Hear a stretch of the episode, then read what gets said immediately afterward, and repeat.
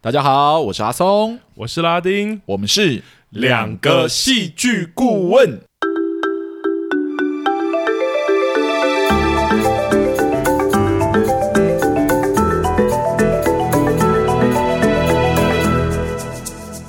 哟，感谢大家又回来收听我们的节目。是上两集呢，我们讲述了有关美国的电影《上汽与十环传说》，还有一部短片影集啊、呃那个《后羿弃羿弃兵》兵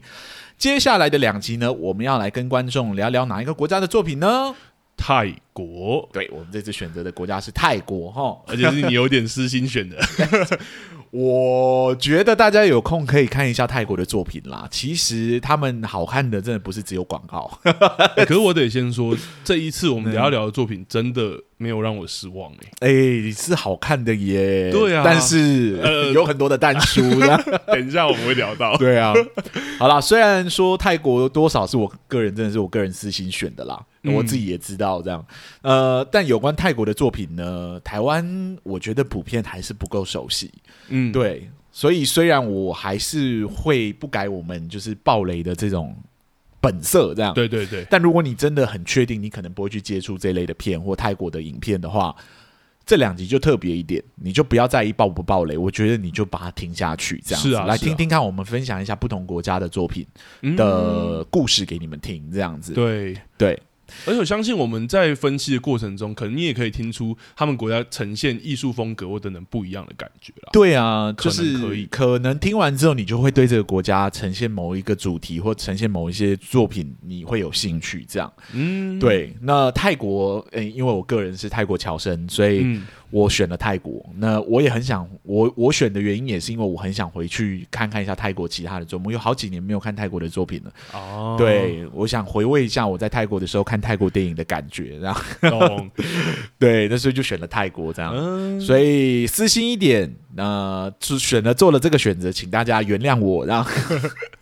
那这次有对满足你的乡愁了吗？嗯，还不错，哦而且选的这一部其实是好看的，我这件事情我是蛮开心的。这样，嗯那我们这周选择的泰国电影是哪一部呢？旧爱断舍离，是我们选的是去年泰国算是很红的一部片哦，因为我对跟我泰国朋友在聊天的时候，我我刚好就跟他们讲说，诶，我这周要聊，我这一周要录这一部，就是《旧爱断舍离》，泰语叫做《How to 听》，这样嗯，对。那他们马上就说，哦，这部我知道，这部去年很红，哦，对，所以在泰国算是很知名哦，的作在品、泰国是这样很知名的，嗯，对，那我们事不宜迟，我们这边就如我们往常一样，我们先请拉丁来帮我们稍微解释一下这这个故事《旧爱断舍离》的剧情吧。好，那就我来直接做这一部电影的简介。那《旧爱断舍离》呢，是泰国电影，它是由纳瓦波、坦荣瓜塔纳莉莉导演的作品哦。 那他名字在好长 哦，对，那他其实是有成绩哦，他第九十三届奥斯卡金像奖啊，有被选为泰国最佳呃国际电影的入围作品，但当啊然最后没有获得提名啦。但台湾部分呢，它是在二零二零年，就去年的情人节上映的。那它在行销上其实是作为一部爱情电影来行销，但这个片到底是不是真的适合热恋中的情侣去看？我觉得有点见仁见智。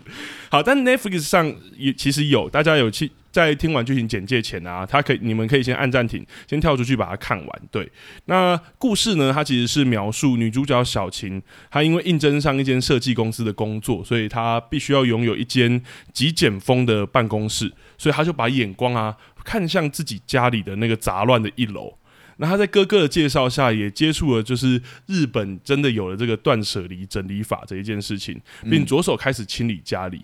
那这其实是本该是一个心无旁骛的整理啦，就是 是丢东西嘛等等。但是却随着小琴啊，她开始碰到很多情况，开始有点转变，像是被自己抛弃的前男友安哥啊，或是家里不愿意提起的那个 那个往事，就是跟爸爸有关的那段往事，然后开始让小李琴的断舍离之路呢，走得非常非常的痛苦，而呃我看的也非常非常的痛苦。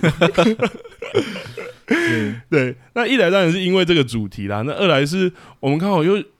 其实我们又选到有一点点类艺术的作品了。 对类艺术片类型的它其实作品为艺术片了。那之前有听过我们聊那个阳光普照的朋友哈，可能都知道我们聊艺术片的痛苦啦。对对啊，艺因术为片真的是比较适合在电影院看了。是，对而且因为它在结构上或它前卫一些松上面，真的在结构上会比较独特你很啦。难用现有的戏剧结构去说，哦，这就是他成功或失败的理由。这样，对啊，对啊，但对其实我觉得这一部其实反而还是可以聊。我觉得还是有空间可以聊啦。没错其实这样没阳错光阳光普照，我们最后还是找到方法聊了。这样，对啊，对啊。对，那当然不是从我先开始，既然是阿松选泰 国，那我就要来问阿松了哈。请说。那阿松觉得这一部电影啊，《就爱断舍离》，它整体来说觉得如何？但我们刚刚有前面提过，我们两个都算喜欢。但如果以顾问的角度来说，你觉得这一部有什么特别可以聊聊，或手法上、呈现上等等？必须先说哈，我在看《旧爱断舍离》的时候呢，我是感到非常的惊艳的。嗯，对，那我感到惊艳的原因主要有两个，一个是这个故事的发展呢、啊，节奏之轻盈，仿佛羽毛一般随风飘扬，难以预测。真的，因为它其实是一个快要两个小时的片。对，但他对处理很多事情的方式都是酌情处理，这件事情让我觉得很惊艳。这样，嗯，那第二个为什么？呃，第二个就跟第一个有一点关系了，是对，就是我觉得在这么轻盈的节奏里面，这个戏居然还能成功展现出戏剧张力非常强烈的片段来，嗯，对，让我觉得真的蛮厉害的。哦，对，那其实上面这两个原因，呃，说白了就是可以把它视为同一个东西，这嗯样，因为这两个其实无法个别独立存在，他们必须相辅相成。对对，对，那他们算是相辅相成的优点，所以也可以把它看成是一个独立的优点，这样。是，但我这边还是把它切开来聊好了。好啊，好啊，我们先来讲这个作品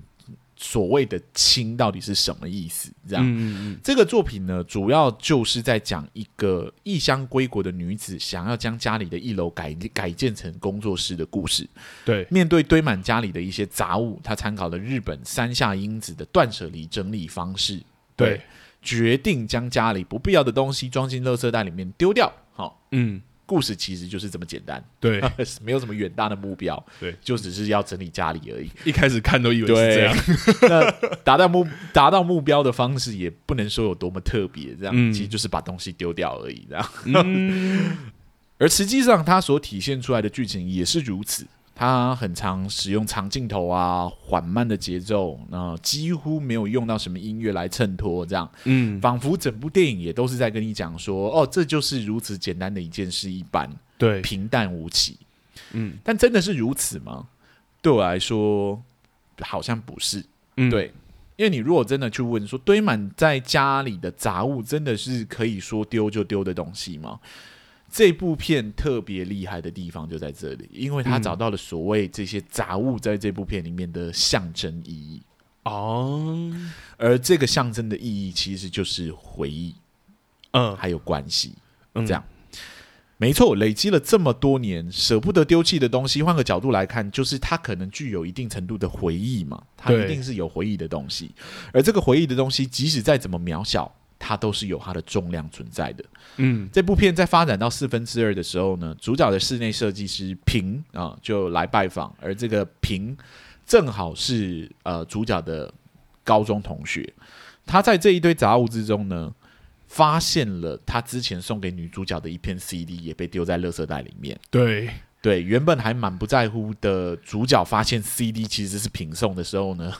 顿时间就感觉到哎、有点不好意思，对，虽然嘴里还是辩解着，但这个举动呢，其实已经蛮伤到平的感情心。是啊，对，是，平也是直接就讲说，如果你是直接拿来还给我，我可能就是有点难过而已，而已，我还不会生气这样对子。对哎对，但因为你现在把它丢掉了，嗯我其实有点不开心。这样，嗯，隔一天他在整理东西的时候呢，发现了自己送给哥哥的一条手织的围巾也被哥哥丢在垃圾袋里面。对，嗯这下一瞬间，他就感同身受，理解说平的感觉到底是什么，嗯然后他才意识到说，这些杂物里面其实隐含着回忆的重量啊。是，所谓的断舍离，换个角度来看，其实也是蛮伤人的一种行为。嗯所以本来要把一切杂物都丢掉的主角，也决定将这些有一些过往回忆的东西还给他们原本的主人。嗯而在归还这些事事物的路上，就是归还这些杂物的路程中，呃，他收到礼物的人或收到这些杂物的人，有人感到无感，对，嗯就是哎，你怎么特地跑来送我这个？对，就还对还好，还 好还好，有人感到非常的开心，说哦，我这东西找了好久、哦，你竟然还记得这样。嗯，有人感到生气，这样就觉得你你现在还我这个东西是要干什么？是什么这样意思对，这样是什么意思？这样对。有趣的是呢，这部电影还是秉持着非常轻盈的节奏，无嗯，论收到杂物的人是什么感觉，其实都是非常轻轻的带过，对对顶多就是讲了几句话，但完全不向观众解释前因后果。对，而且几乎都是一个拉背镜头或两个换镜头就把它结束，对，就讲完了这样。是，而这种不向观众解释前因后果的一种留白的手法，也是我认为这部电影在处理轻的节奏最厉害的地方，因为不解释，哦你就只能够用想象的，呃而，只能够用想象的事情，它的重量就是观众赋予的，而不是自己产生的。啊，懂你意思，既然聊到这里了，我们就来聊聊我为何会说这部片另外一个令我惊艳的地方是它戏剧张力处理的非常好。嗯嗯嗯，而要聊这件事情呢，我们势必就是得延续我上面所提到的所谓的回忆的重量，或者说这个重量是由观众赋予的来源这件事情。是，对，也就是这一部片使用留白的手法是如何产生这样的效果的。嗯，对，旧爱断舍离发展到中间的时候，哦，其实对我来说，吼、相当的晚了。 现在讲一下，忽然想起来，对，对，对，因为它到发展到中间的时候，将近一个多小时的时候，才真正进入这部片的其中一个非常大的主线，这样，对，也就是女主角跟她前男友的相逢。在归还物品之前，给她以前的朋友呢，女主角唯一避开的其实就是她的前男友，嗯，对，他是唯一一个让女主角使用邮寄的方式将以前的东西还给对方的方式。对，那殊不知数日之后呢，女主角就收到对方拒收的消息，对，嗯，并拿到了一开始寄出去的包裹。嗯，迫于无奈，女主角只好亲自到前男友的家里去归还这个物品。嗯，对，，但本来还犹豫不决，甚至想要离开的女主角，突然间就被男前男友给叫住了。嗯，对，两个人就此重逢。女主角为了她以前突然消失跟分手的事情，跟前男友道歉，嗯，而前男友呢也将女主角带上他家里招待一下，这样子。是，然后这时候女主角发现，其实这个前男友也已经交到了新的女朋友，对，小蜜哦，对，但是叫小蜜这样。那、嗯交到新的女朋友，她得知这件事情，从那个男朋友家里出来的时候呢，就开始掉眼泪，掉眼泪。一开始是微笑，对，好像为这件事情感到开心，对，但到后面就开始难过，然后就开始哭泣，这样。其实是呈诠释的蛮好的，嗯，，对。真的，那女主角与前男友的相恋是怎么开始的？他们的相处模式是怎么样的？女主角是怎么跟前男友分手的？为什么分手？哈、或者说前男友又怎么跟新的女朋友相遇？是怎么相遇的？嗯嗯以上这些问题呢，电影都没有给予一个答案。对这就是我在讲的近乎留白的手法，嗯，无，疑就是间接的要引导观众透过角色的对话，一些些许透露出来的讯息之中，去自行想象这些场景。是，对，而这些产这些场景中的冲突性跟张力，也会随着观众脑补部分的画面产生不一样的重量。是，而我必须说，这部电影里面所有安放的台词，其实都非常的隐晦，嗯，角色不会为了解释情节而刻意说出一些不合理的功能性台词来。是，也正因为角色讲话如此之隐晦，这些需要观众去捕捉的小讯息，进而脑补的手法才会成立，而且才会成功。是，对啊，角色的台词有多隐晦呢？我这边就来举另外一个例子给大家听好了。好，嗯故事其中还有另外一个很大的主线，就是在女主角开始试图丢弃家里的一些东西的时候，有一个东西是母亲坚决反对反对丢弃的，呃，是一台钢琴，老旧的钢琴。对、嗯这个事情呢，吵了将近三分之二以上的剧情，但我们始终不知道妈妈为什么舍不得丢弃钢琴的原因。嗯，我们唯一知道的就是这个钢琴其实是属于爸爸的。对，对，那台词到底隐晦到什么程度呢？嗯台词隐晦到我一度以为爸爸其实已经过世了，所以妈妈才舍不得丢掉这个钢琴。哦，我也以为，结果以下真的是大爆雷哦， 嗯但是如果大家有兴趣就听下去。这样结果是什么？在剧情发展到后段的时候，我们看到女主角打给爸爸询问钢琴应该要怎么处理的时候，嗯，我们才知道说爸爸其实是活着的，对，而且很可能爸爸跟这一家人的感情还很不好。也是嗯透过这个电话之后呢，女儿才又跟母亲吵起来，坚持希望把这个钢琴给丢掉。嗯，这种完全不顾及观众是否有误读剧情的勇气哦， 也是我为何会对这部电影处理戏剧张力的手法感到特别惊艳的原因。哦，真的，对，在这个极度隐晦又轻盈的节奏底下，这部电影居然能成功制造许多张力非常大的情境出来。对啊，我就以上面我提到的这两个大事件，就是男主角呃前男友还有就是爸爸这条主线来讲好了。嗯嗯，第一个是前男友的主线，也就是前男友与女主角的相逢，嗯，所以开始与女主角有了交集。对，虽然没有暧昧，但却也因此间接导致前男友与现任女友处境有点尴尬。哦，对啊，很对明显，对，终于到剧情尾声的时候呢，那个现任女友就找上了女主角，将一件衣服还给她，并嗯表示她与那位前男友已经分手了。那这件衣服是什么呢？其实是这个女生与女主角初次相遇的时候，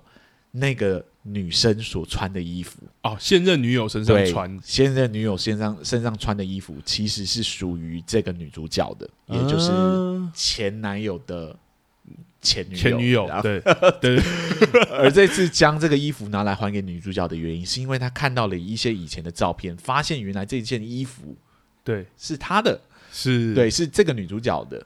对，所以她感到非常的抱歉。这样，嗯，然后女主角得知前男友与她这个女生分手之后呢，也感到不可置信，这样连连表示这不是她希望发生的事情。是，但女方也表示说，这不是女主角的错。对，若当初她没有硬是把女主角寄来的东西给退回去，或许女主角也不用亲自登门拜访，也不需要跟女主男主角这个会有前男这友个，这个有重逢的可能，这样是事情也是不会发展到今天这个样子。嗯，女主角在跟女方聊完之后呢，就赶去找前男友，希望他们两个可以复合，嗯，表示前男友正在丢掉。你看，这跟跟这个主题很像哦，嗯对，就是丢掉很重要的东西，丢掉最重要的东西。是你，正在丢掉你可能一辈子里面最重要的东西，是，然后表示说自己是为了他好才特地过来跟他讲这些话，呃没有想到，前男友却非常的直接回他说：“没有，你就是为了你自己，嗯，你把东西拿来还我也是为了你自己，你道歉也是为了你自己，你今天特地过来也是为了你自己，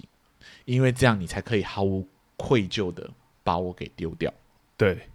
接着表示说，第一次女主角来跟自己道歉的时候，她其实非常的生气，好像一嗯切的事情道歉了就没事一样。对，女主角好像把一切的罪恶感丢到她的身上，然后就一走了之。嗯，其实她还讲了非常多、非常多非常非常多，很重的话。嗯，然后这时候你才会想起来，前面所有轻盈的节奏，到这一刻的时候都显得如此的沉重，是一切的不言而喻都是满满的讯息，是压得观众有点喘不过气来。这样，嗯，之后也没有解释女主角跟前男友的关系究竟变得如何，好像这一切讲完了之后，一切就结束了，嗯，观众只能自行的想象。也是在这一架吵完之后，就会扯回到第二件事情，也就是那台钢琴上面。嗯，对，在被前男友数落完一顿之后呢，女主角似乎也认清自己自私的一面，于是就请哥哥把妈妈带出去玩。嗯，而他在这段期间里面，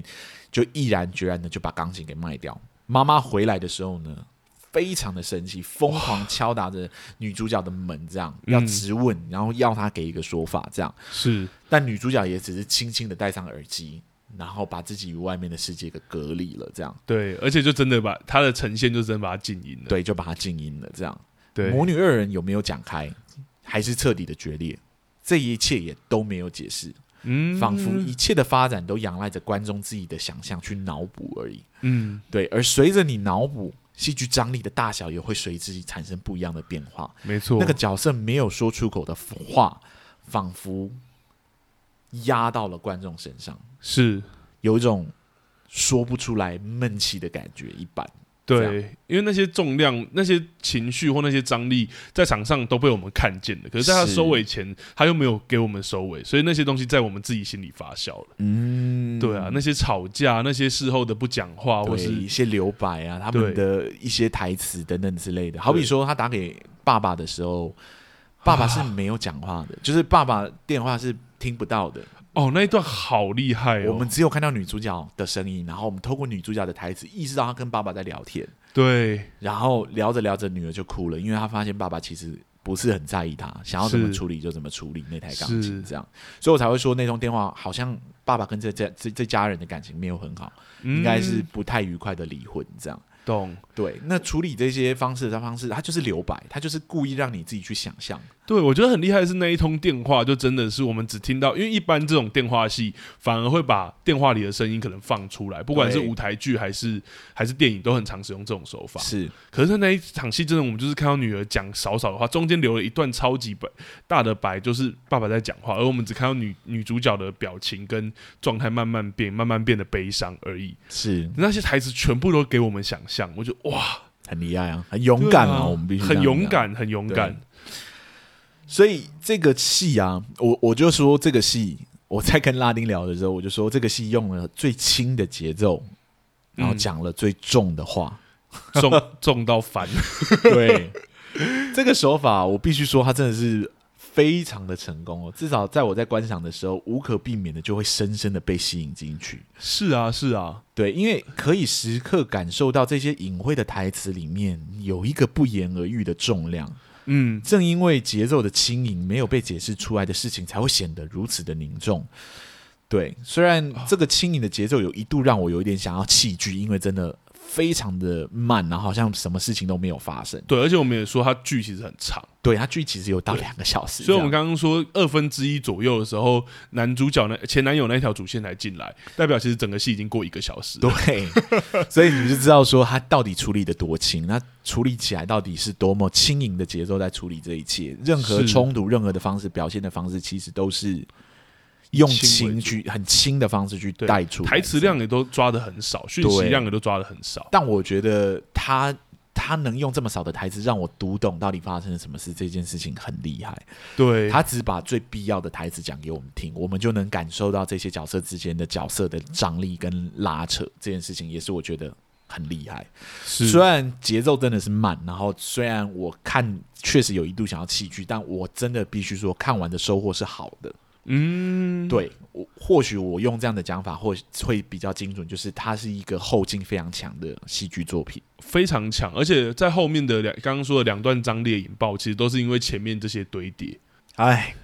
好电影啦，好对电影，对，大家有空有机会可以去看一下。是虽然我讲完了，但我相信你，你去看，你还是会有一样的感觉。是，你而可且因能为像我还们是会刚刚觉得嗯说的，它留白很多给观众，所以其实我相信每个人看，尤其这个题材又是一个如此共感的题材，关于情感、关于关系，甚至家庭，是我，相信每个人看应该都有自己的解读跟跟感受啦。对可以因为它享受他其实也不是真的在讲爱情，他也不是真的在讲家庭。就像我说，他的故事其实就是在讲断舍离这个过程。嗯 How to 停停就是丢掉的意思，How to 就是英语的哦 How to 这哦，样。所以他的他的泰文片名是这个对，他的泰文片名就是怎么丢掉东西这样。啊，而他整个部戏就是在执行这件事情，怎么是把过往的事情给丢弃，各种意义上的，各种意义上的丢弃是这样子。嗯，对，所以我才会觉得这部电影真的是各个面向去看都可以。你想要从亲情的角度，你想要从友情的角度，你想要从爱情的角度，其实都可以这样。对啊，后劲很强，后劲非常非常的强。对好，那这边我就要反问拉丁了。嗯 OK， OK，对于这个作品，你自己觉得它的戏剧结构处理起来有给你什么样的感觉？哦，我觉得其实还我看的时候蛮讶，我看完的时候蛮讶异的。哦，亚裔是不对，是跟你一样，也是后面是惊喜啊。但因为其实我觉得之前有提过说我是学写剧本的嘛，是，对所以以创作的角度来说，其实我会说，哇，他其实选了一开始看的时候选了一个，不管是剧名还有一开始开头，我觉得他选了一条很难的路、诶，其实也就是我们第很一难的 路。对啊，我觉得对我来说是很难的，或者在我在创作上，通常我们的编剧老师会叫我们尽量不要选的路。这怎么录啊？我好 对好有趣哦。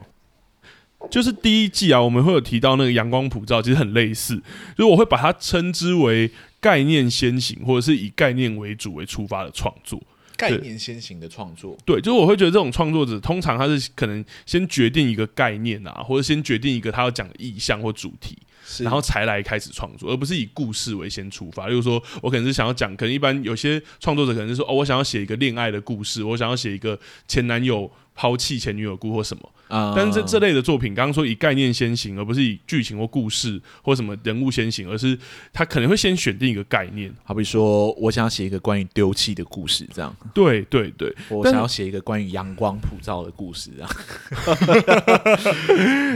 但对我来说，这其实呃，或者对一般初学的创作来说，其实非常难。难的意思也是它很容易失败，因为它很容易要么剧情过于简单。例如说，如果你今天一个故事你是要讲诚实嘛，然后你就讲的很单一很简单，就是很诚实，这样就会很像某种小故事大道理。 啊，对，它就很难厚度不足，然后很难推敲，然后好像就只能是这样了。懂？对，那或者是说，如果你因为不想简单，然后你把反而又太多的焦点或来讲话，反而又会太过故弄玄虚，或者是变得太过空泛跟抽象。嗯，对，所以通常呃，编剧老师在在我们剧本创作一的课程的时候，会尽量不要我们做这件事，他就说你先把一个故事，你先想要说一个故事就好，先想剧情，不要对想对概念，这样。对，不要想概念。但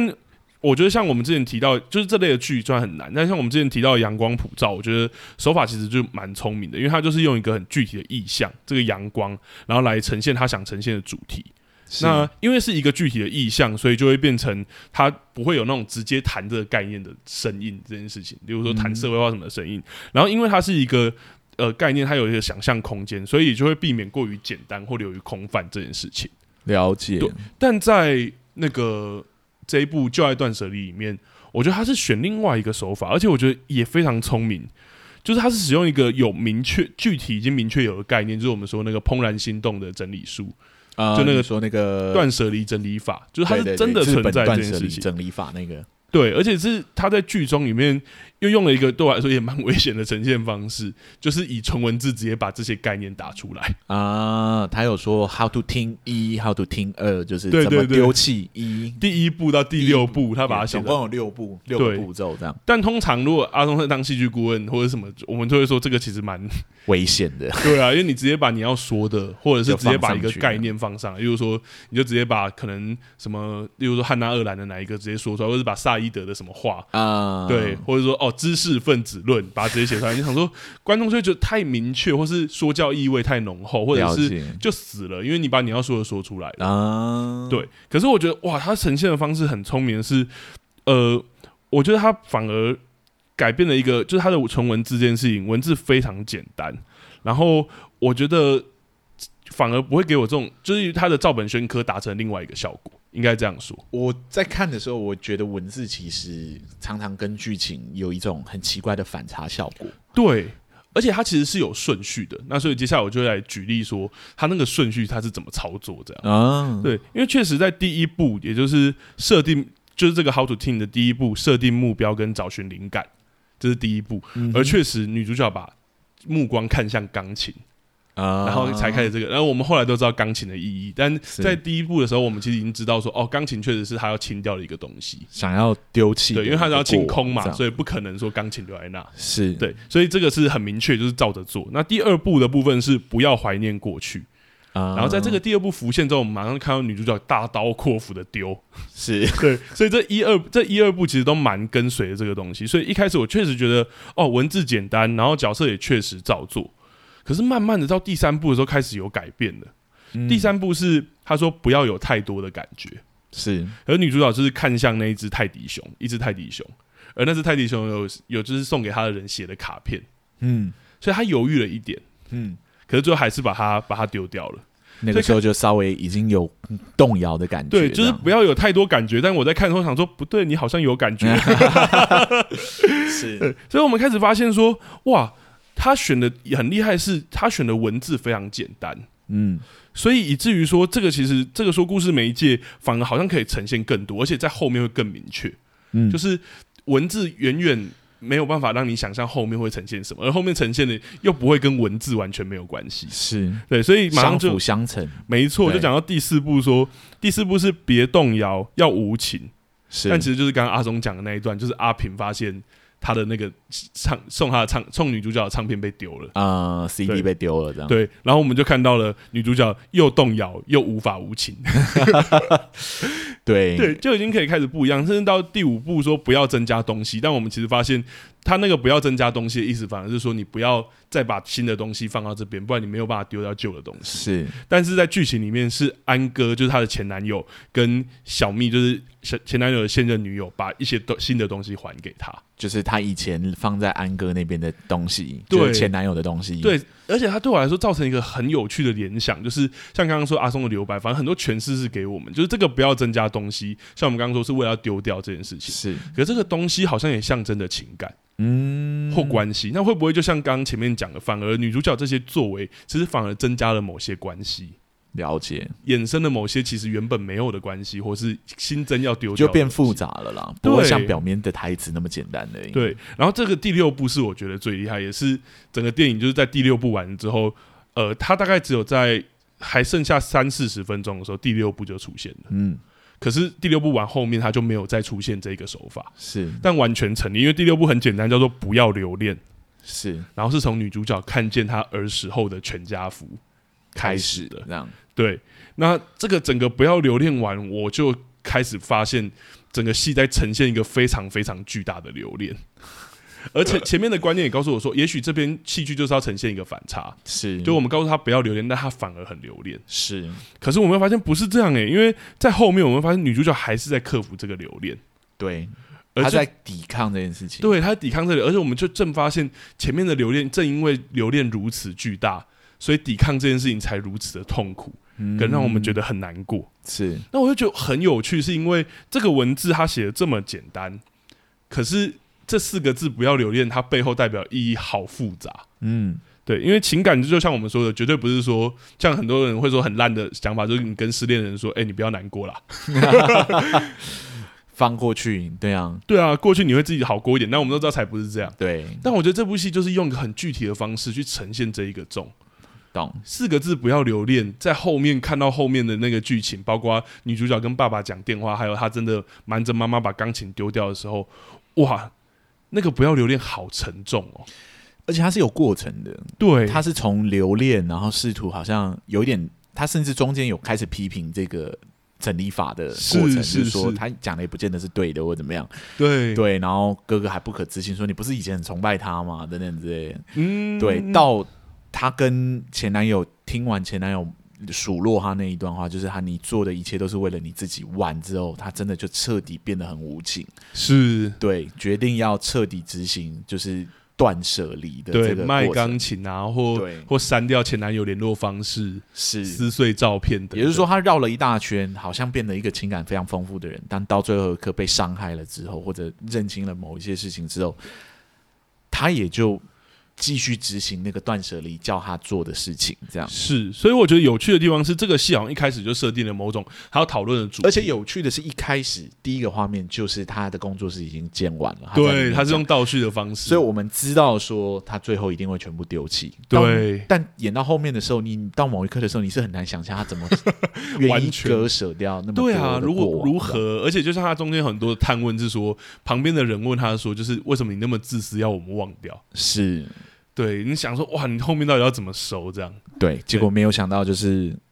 就是真的被被刺到之后，他他就彻底变得，我不能说无情，我觉得他就是确实觉得他需要跟过去好好做一个断舍离。我也这样觉得，因为在整部戏的最后结尾是一个长镜头，是，照女主角就是整个都亲完了之后的脸，嗯，然后可是那个脸她后面又有悲伤又有微笑，其实我不觉得是无情的，对对，就是那个断舍离的过程不是那么简单的，不是对啊说、哦，我我没有对他没有感觉，我就把它丢掉，对，它是一个蛮痛的过程。对，所以我觉得有趣的地方是，他就是要讨论，像刚刚阿松讲的，我觉得泰国的剧名更明确，是就是怎么 how to 停，这对，样怎么丢掉这样。可是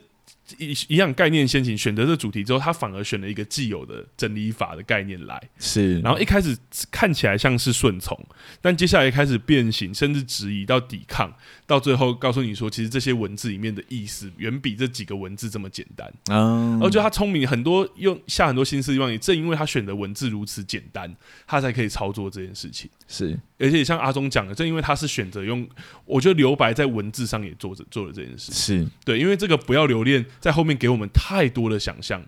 很丰富，对很满，这远样大于这四个字。如果他今天是用一一一篇文章，我觉得可能还不会达成这种效果。是对，最这高个点是是，适当的留白，对，所以激发了观众非常丰富的想 象。 对，所以我觉得哇，他这个概念先行的处理还蛮有趣。除了他其实也有用类似的象征嘛，像我们说物品、嗯，东西丢掉这些，但其实对我来说，那个象征是很明确的，所以还是很难处理。但是他用了另外一个，就是这个简单文字的呈现方式，嗯然后来来去做这样的的处理。然后哇，我觉得最后的结果实在太像阿松讲的，太后劲太强了。嗯，而且甚至看一开始前一二部的时候，我会真的觉得说好像会失败，因为就是那一种戏嘛，弄的是就是哦，是第一个怎样怎样面对什么什么，然后他就真的面他对什么就什么面对了这样。对，然后第五个就那是什么打败什么什么，他就真的打 败了，不是，他是对啊透过这几个步骤来呈现这个角色心境的复杂化的过程，这样是，所以到达第六部，然后后面没有再出现的时候，其实也关对我来说，我看了当下是不会觉得奇怪，因为我是真的看到这个很大的留恋怎么怎么在这个戏里面最后后续的运作，对，哦真怎的么彻底发酵，怎么膨胀起来，这样对，所以最后一个长镜头，虽然那看得很累， 就是看两个小时，但那个长镜头真的看女主角的那个表情的变化，会真的觉得哇，好像真的跟她经历了很多东西，或是对，对好像与这个角色一起经历了这个断舍离的过程，这样是是是很有趣的是我，我泰国的朋友，我跟我泰国朋友在聊的时候，他们就说他们去去年看完这部片之后，他回去他就执行断舍离， 然后然后她真的开始清理家他里，就开始清理家里，这样啊，他就觉得啊，没有没有留恋的东西就丢掉吧，不要不要造成就是家里的负担，这样堆了一堆东西，这样嗯，很有趣。对啊，对，但看这部片真的不是一个热恋中的情侣，它不是爱情片，它怎么会选在情人节上 放？而且它是真的是二零二零年二月十四号在台湾上映的哦、真的假的？我想说它是一个什么样？ 没有，我告诉你，那个引进来的人自己也没看，他 就说哦，感觉这是个爱情片啊，这样啊，他有看预告片，因他为看预预告告片片真的把它弄得很像对爱情片，搞到好像哎，他们就应该是个谈恋爱的片啊，感觉很适合在二月十四号播放啊。 殊不知，我看完，我想说，这个跟男女朋友去看两个小时玩，会不知道讲什么话、 欸。对啊，出来的时候两个人就分手了，你要怎么办？对啊，要怎么讲是，可能他是在为那些就是走不出伤痛的人，啊对，让他们在那选在个二月十四号吧，二月十四号有一个逃避的出口，这 样。我们是不是想的太美好对了？我们想的太 美好了。但真的，我觉得观众如果有兴趣，真的可以看这一部，真的是颠覆我的看法，因为我真的没有看过，我我自己就直接讲，我没有看过泰国片跟影集，任何是，对。哦我也不能说它就是典型的泰国片了，但是我觉得它它有泰国的某一种味道在里面。嗯是他的幽默感，就像他在处理这些文字的方式，我其实觉得还蛮还蛮泰式幽默的，因为泰式幽默啊很喜欢短拍的节奏的幽默。哦，短拍对，那他用这这部片其实很不适合，就是做短拍幽默节奏，因为它就是非常的漫长，非常的轻盈这样，是但偶尔还是会出现，就是他会很好像蒙太奇一般的，就是嗯切进来、切出去、切进来、切出去这样。有有对对对对，让你去感受那个东西这样。有，他还是有一些地方感觉我想要做那个喜喜剧，就是一点喜感的那个。对对我看的时候，其实我会心一笑好几次，这样、嗯我觉得哦，好好幽默，就是嗯，对。但我倒是觉得这一类的作品，这这种慢节奏的作品，我也很少看到。啊，对，可能我看的艺术片还不够多，但还蛮特别的，因为我们太会选了，我真的是，是你选 的。不是因为我们那时候没有，哦只我是们那时候有两部片在选呢、啊，对最后是拉丁说想要看《就爱断舍离对因为我真的以为是爱情 片，》，我们也不能说不是啊，它就是爱情的尾声啊。他葬送爱情。对，葬送爱情 片是可是真的看得蛮过瘾的啦，哇！当中其实要硬要讲很多剧情，都还是可以拿挑出来讲。真的是值得一看，所以对观众如果你。但跟阳光普照有点像，就是如果你你心境还没有调整好，我觉得没有必要去花哦时间是去看这部片，是，而且它它是需要蛮安静下来去看的作品。这样对它是一个，因为两个小时，而且我甚至觉得你你几乎要安排一整个时段，就是一是个晚上或一个下午，就是看这一部片。对，对啊，所以我建议大家真的是放轻松一点点，比较有悠闲的时光的时候再把它拉出来看，你会发现是一个蛮好的体验。这样对对、是，哦，而且后面好重哦，她那个她男朋友讲那个话，我真的有吓到。 我就说啊，用最轻的节奏讲最重的话啊。他讲完之后，我想说，天哪，这种话讲出来就完了耶。 没有，而且我想说对怎么会，就是这个片会推到那边？我看开头我不会以为他会推到那。对，而且讲出来的时候，女主角受伤了，我们其实跟着女主角也一起受伤了。对，啊，因为很重的话，是就是没有，就是你就是为了你自己这样。对然后他其实其中还讲了很多很重的话，还有说就是女主角说我我我是男，我是想要就是真是觉得很愧疚，我才跟你道歉，我是在意你，我才跟你道歉。嗯，他说如果你在意我的话，你就不要道歉，带着你的愧疚感活下去。对他哇对，好重。我有印听象完我这想个，说我的天呐，对，他说你可以吗？你可以带着你的愧疚感嗯，一辈子走不出来，然后就这样活下去嘛。嗯，对嗯，然后说没有，大家都是自私的，全部的人都是自私的。对他讲那个就是什么，你你会喜欢你喜欢的，你会记得对你记得的，哇，然后你是会忘掉你想要忘掉的。那那一瞬间，我真心有被他吓到，就是哇，这个看似很温柔的男生，居然对，因为他是很温柔处理。，对，就是非常前面非常轻盈，甚至诶重新碰面之后还讲了一些很浪漫的话，就是说我看到你很开心啊，我怎么舍得骂你还是怎么样？嗯，。对，我觉得这部片也很有趣的地方是，反而它因为它台词量少，所以它其实演员表演有很多很细，就是很是细的表情去演。真的是很细，演员真的是表现的不错，对，像跟说小蜜去找，就是就是男前男友的现任女友，是后来分手之后去找那个女，就是女女那个女主角的那一段，是然后你又看到说，就是他一开始在讲的时候，他的嘴角有点抽动，而且他故意停了，他讲完话还故意停了镜头在那边，你就想说，嗯，好像发生事情。对，而且我觉得很厉害的是，因为男朋友之前就有说他要即将要去新加坡去，然后对就有说小蜜会一起去，这对，样会两个会一起去。对，然后小蜜这次来还衣服的时候呢，呃，小蜜就讲了一句，就是说我不会跟他一起去新加坡了。嗯，这句话女主角听完，她就立马听懂了，她就道歉了，她就说我真的没有希望事情变成这对，样。他就说要不要我打电话跟他对，讲。可是这就是我在讲的，就是啊写的好的台词就长这样。其实懂你读得出来，观众读得出来，角色应该也要读得出来。你不用把话讲的那么明白。哦，你说他不用讲，讲完说什么对，就是什我么意思？然后就说我们分手了，这样 他不用这样子讲出来，他只要说我们没有要去新加坡，我没有要跟他去新加坡，就已经猜得到发生了什么事了。对，而且其实我觉对得这跟表演也有很大的关系，是前面那个女主角的表，呃，那个对就前女友已经表有演点就已怪经有一点感觉，所以她一是讲出这段话，其实女主角跟观众同时都懂了。对，真的是真的同时都懂了，对啊，真的是写的很厉害。好，我们来，我要问你那个我们的问 题了，你觉得这部片需不需要戏剧顾问？我们都谈成这样，你觉得很需要吗？ 好我自己觉得，那我自你先己讲你先我先讲，我我自己觉得不需要，因为、嗯可是。我一直有在想前面的漫长，但我又觉得前面的漫长其实是真的是他的后收获是大的啦，对啊，对所以我才觉得说，我有在挣扎，因为我觉得会不会有机会给他前面改呢？但我觉得正因为他前面的节奏这样堆叠，像我们之前《火神眼泪》有讲到，就是其实是观众会有记忆，你不能两边的跳动感太大，所是以我觉得他确实前面是故意这样做，他是故意的。对，所以我觉得不用。好，那你 我跟你的答案很像，是对我们两个是不是没有不一样过？ 不行不行，我我以后要很不一样，我要六 六个戏剧顾问没有，因为我我在看的时候，我确实有觉得嘖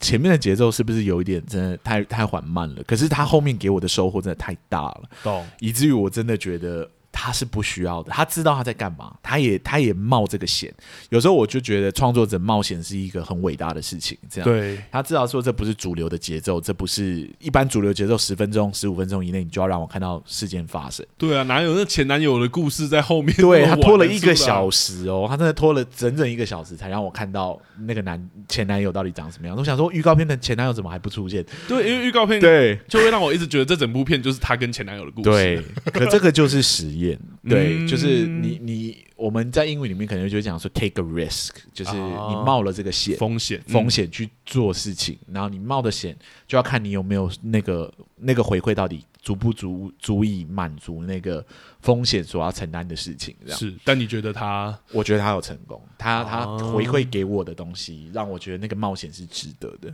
是可是也必须说，就是正因为他有这个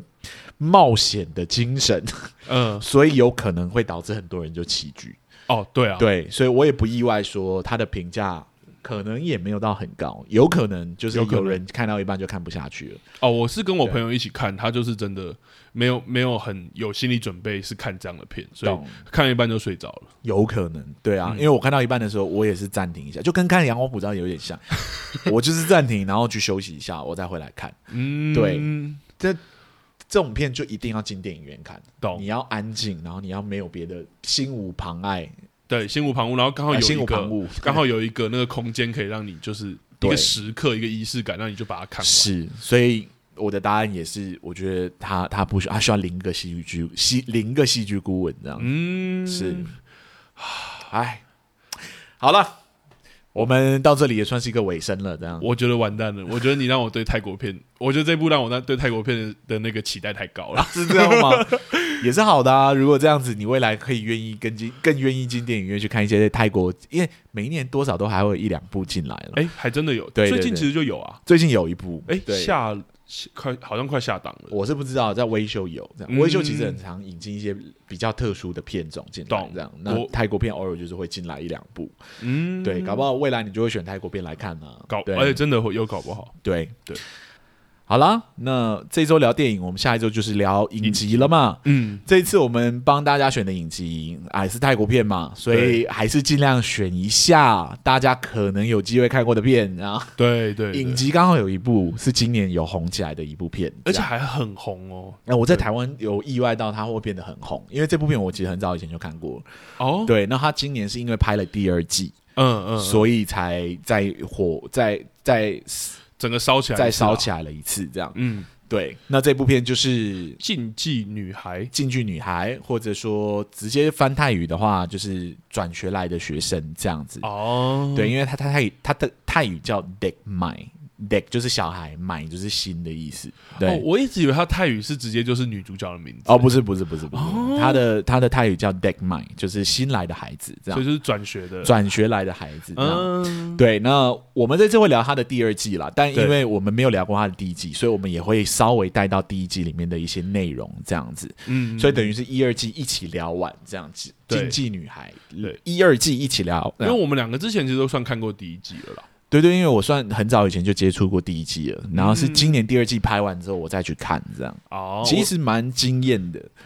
对我，哦呃，要要爆雷下一季要聊什 么吗？没关系啊，算了算了，因为我们都看过，所以我们其实大致上可以稍微先讲一下感想，但是我觉得还是留给下一下一集好了。对啊，对啊，而且这部真的应该是之在 Netflix 上面真的有红起来，在是台湾，，搞不所以好我们的听众有一部分的人就看过了。对啊这对啊样希望观众会有兴趣。我笑是因为我觉得一定比《旧爱断舍离》看过的 多了。哎呀，看完这听完我们讲完，你们应该就要去看一下《旧爱断舍离》哇真的对好好。那我们两个戏剧顾问今天的节目就到这边喽，谢谢大家的收听。哎，如果大家喜欢我们今天的节目的话，发呃欢迎大家到各大平台帮我们评分，留下你们的感想、感言，这样对，或 Apple Podcast 平台留星星。对，帮我们留新评，感恩感恩。，对，好，那那我我们们两个戏剧顾问节目今天就到这边喽，好，就这样喽，拜拜，拜拜。